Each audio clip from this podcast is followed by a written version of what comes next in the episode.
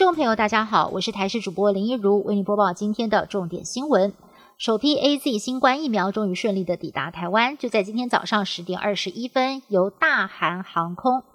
送到我国的桃园机场，一共有十一点七万剂。不过，这批最早抵达台湾的疫苗。并不是 COVAX 平台分配的疫苗，而是台湾自行向药厂采购的一千万剂疫苗当中的其中一小部分。这回疫苗的运送更是全程保密到家，就连指挥中心指挥官陈时中都是到今天早上九点多才接到了厂商电话通知，告知疫苗已经在来台湾的货机上了。台湾首批 A Z 疫苗到货，后续各县市施打的计划为何备受瞩目？桃园市长郑文灿在今天就表示，上个月已经完成了桃园十一家医院医护人员造册，将一切按照指挥中心的计划来执行。而台北市长柯文哲也规划将台北市所有的医院分成四个梯次来施打，其中台大马街的过去曾经收治过确诊者的医院被列在第一梯，医护人员也将会配合三班制轮流施打疫苗，确保医护人员的量能充足。台湾的水情持续拉警报，经济部长王美花在今天召开了第九次工作汇报，会中决议，因为新竹苗栗跟台中地区缺水问题严重，自来水减压时段扩大到全天实施，而受到减压供水影响的用户总计一百三十三万户。另外，非工业用水大户，像是游泳池、洗车场等，节水率从百分之十提高到百分之二十，延长水库的供水期程。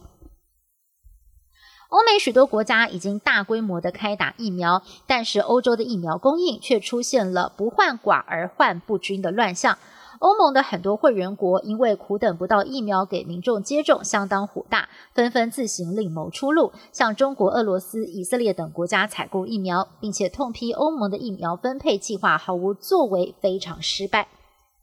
美国核准的第三款疫苗交生二号起在美国加入了全面施打的行列。虽然有一些教会有意见把交生疫苗跟堕胎做联想，但是不会影响到开打的时程。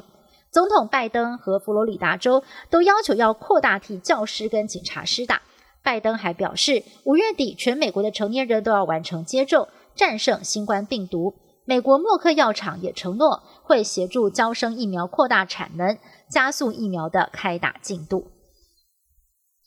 冰岛位于板块交界，地震频传。不过，在过去一周以来，当地测得超过一万起的地震，而且还没有停歇的迹象。最大一起呢，是在二月二十四号发生在西南区，规模五点七的强震，首都雷克雅维克的居民感受到明显的摇晃。地震也引发了火山活动增加，迫使当局调升飞航警戒。专家指出，如此高的地震密集度相当罕见，但当地防灾当局要民众不用过度恐慌。以上新闻是由台视新闻部制作，感谢您的收听。更多新闻内容，请您持续的锁定台视各界新闻以及台视新闻 YouTube 频道。